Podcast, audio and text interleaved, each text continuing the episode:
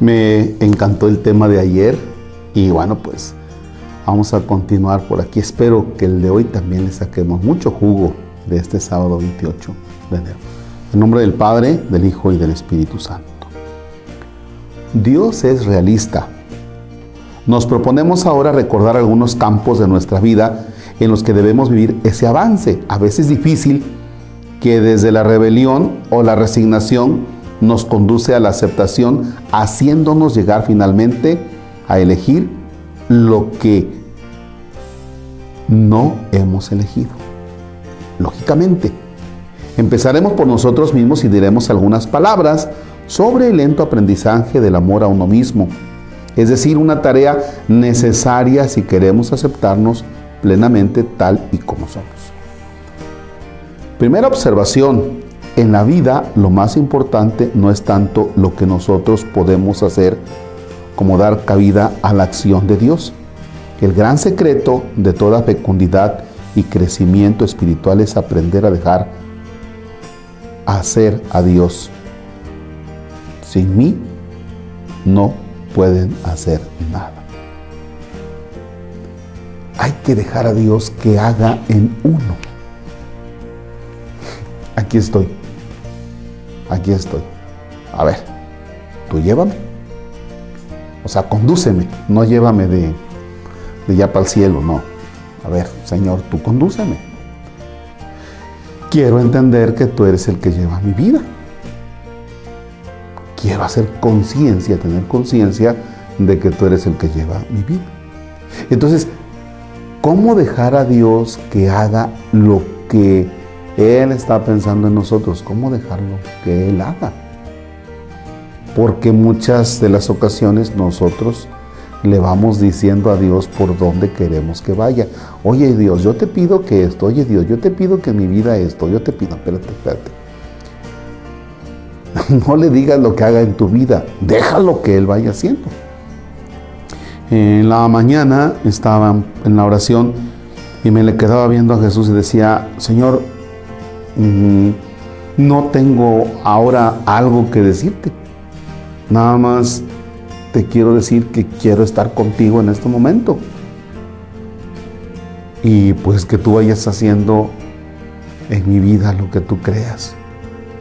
Y que me des la oportunidad o la gracia de que no sea yo terquito y que yo vaya haciendo lo que yo quiero dame la oportunidad de descubrir esto. Pero cuesta, cuesta mucho.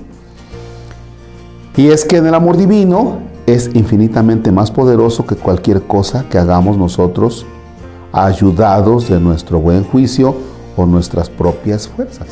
O sea, no le vas a ganar a Dios. Es que yo voy a hacer, es que por acá voy a ir. Sí, pero también deja a Dios que lo vaya haciendo porque Él él nos rebasa, Él va a buscar lo mejor para ti. Así pues, una de las condiciones más necesarias para permitir que la gracia de Dios obre en nuestra vida es decir sí a lo que somos y a nuestras circunstancias. Está larguito este tema, les advierto. Dios en efecto es realista, su gracia no actúa sobre lo imaginario, lo ideal o lo soñado, sino sobre lo real y lo concreto de nuestra existencia. Aunque la trama de mi vida cotidiana no me parezca demasiado gloriosa, no existe ningún otro lugar en el que pueda dejarme tocar por la gracia de Dios. La persona a la que Dios ama con el cariño de un padre que quiere salir a su encuentro y transformar por amor, no es la que a mí me gustaría o, a la, o la que debería ser. Es sencillamente lo que soy en broma, eh, estaba mirando ayer unos videos de un poquito de música y de Suiza y de Francia, ¿verdad? Y decía con quien estaba desayunando aquí en casa, les decía, es que yo debía haber nacido en Suiza, no sé por qué. Pero decía en broma, ¿no? Es que yo debería haber nacido en, en Francia. Y se reían. Y les compartí este tema. Yo soy la persona, o sea, yo soy Marcos, que tengo mi papá, que tuve a mi mamá, que tengo tales hermanos, y esta es mi realidad, esa, no es otra. Porque a veces, por ejemplo, hoy, hoy pasa mucho con los chamacos, ¿no? Los chamacos que quieren ser youtubers o quieren ser no sé qué, para ganar dinero, para que... Y empiezan así como que, es que yo quisiera hacer esto. No, papá, tú eres esto y te toca enfrentarlo. Yo soy esto y Dios va a trabajar conmigo. Y Dios va a trabajar conmigo que soy quizá de un carácter explosivo o que no soy paciente. Y ese es el que soy. Entonces hay que ser muy libre para esa aceptación. Dios no ama a personas ideales o seres virtuales, solo se hacia seres reales y concretos. A Él no le interesan santos de merengue, sino nosotros pecadores como somos.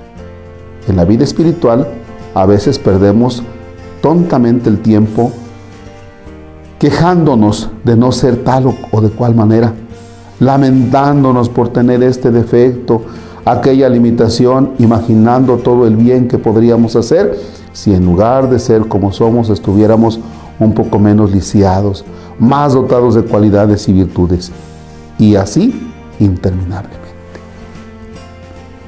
¿Cuántas veces no estamos, este, a ver, a ver, a ver, a ver, lamentándonos, es que yo soy mentiroso, es que yo soy este flojo, es que le rezongué a mi mamá, es que yo, ay Dios mío, perdóname, no puedo vivir así. Oye, sí, reconócete pecador, pero ya, da el salto.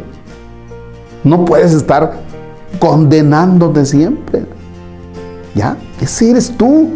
A ver, ese soy yo, soy un pecador redimido que tiene que dar el salto por hacer algo mejor y dejar de estar perdiendo el tiempo. Lo dice el Padre aquí, ¿eh? Y a nada más me toca sacarle jugo. Todo eso no es más que tiempo y energía perdidos y solo consigue retrasar la obra del Espíritu Santo que podría forjar en nuestros corazones. O sea, tú te estás lamenta y lamenta de tu vida y lo pasado y no sé qué, ya deja al Espíritu Santo que actúe. Ya déjalo, caramba. Muy a menudo lo que impide la acción de la gracia divina en nuestra vida no son tanto nuestros pecados o errores como esa falsa, como esa falta de aceptación de nuestra habilidad, todos esos rechazos conscientes de lo que somos en nuestra situación concreta.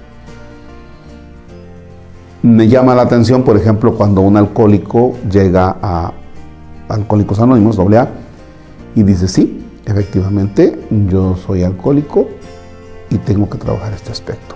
Punto. Ya, ya lo sabes, ya lo aceptaste. Ahora, ¿qué es lo que vas a trabajar?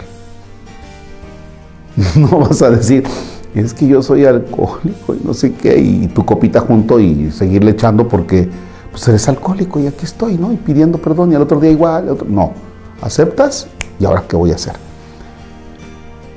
Para liberar la gracia en nuestra vida y permitir esas transformaciones profundas, espectaculares, bastaría a veces con decir sí. Un sí inspirado en la confianza en Dios, un sí que con humildad reconoce las limitaciones personales, pero que también admira y alaba la inmensa bondad de Dios. Aquellos aspectos de nuestra vida hacia los cuales mantenemos una postura de rechazo interior.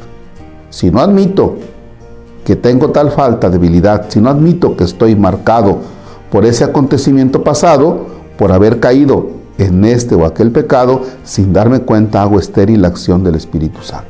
Lo que ya decíamos. Este solo influye en mi realidad en la medida en que yo lo acepte. El Espíritu Santo nunca obra sin la colaboración de mi libertad. Y si no me acepto como soy, impido que el Espíritu Santo me haga mejor.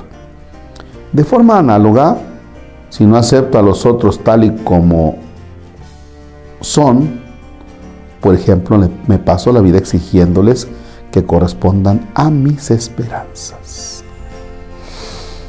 Ay, Dios mío. Hace días yo estaba viendo unas personas que estaban perdiendo el tiempo y yo estaba refunfuñando.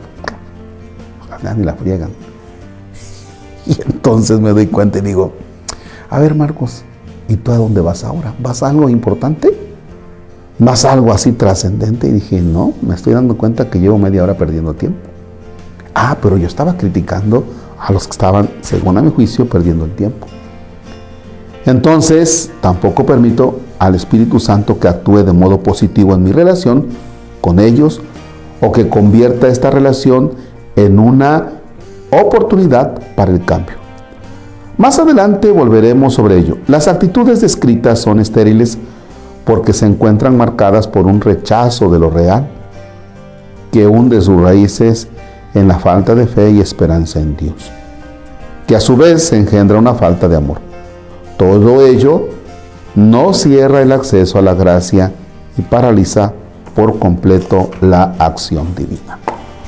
El Señor esté con ustedes.